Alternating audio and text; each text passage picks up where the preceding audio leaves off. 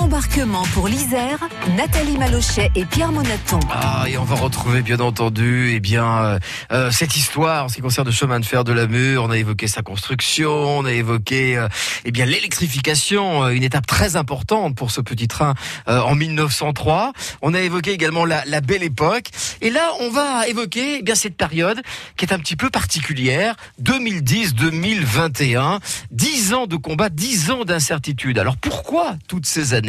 Réponse tout de suite avec Aline Thirial, qui est la présidente du comité de soutien du Petit Train de la Mure, et Loïc Taverna, membre de ce comité. Et avec plaisir.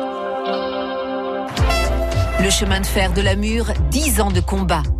2010-2020, 10 ans d'incertitude. Pourquoi toutes ces années?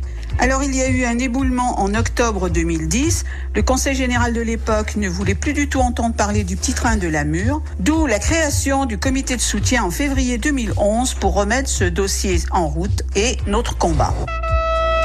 Pendant tout ce temps, pourquoi?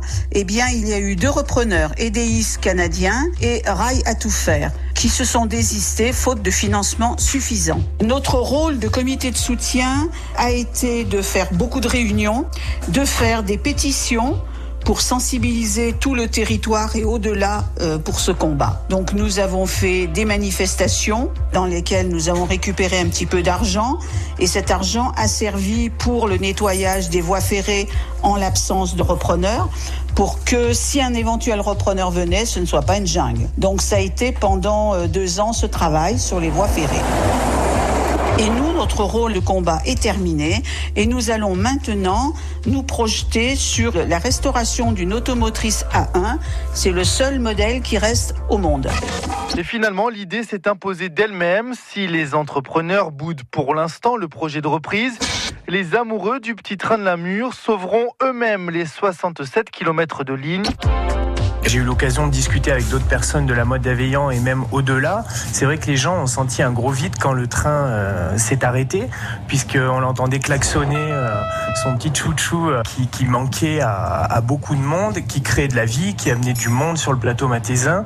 Et bah, même les commerçants, en fait, en ont beaucoup souffert au début. Ils se sont rendus compte que le train leur amenait quand même pas mal de monde, surtout en saison.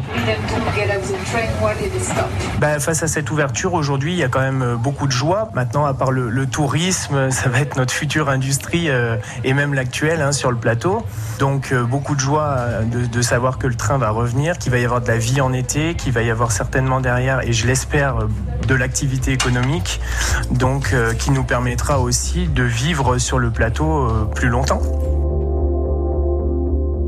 Chemin de fer de la Mure, nos trains ont une histoire.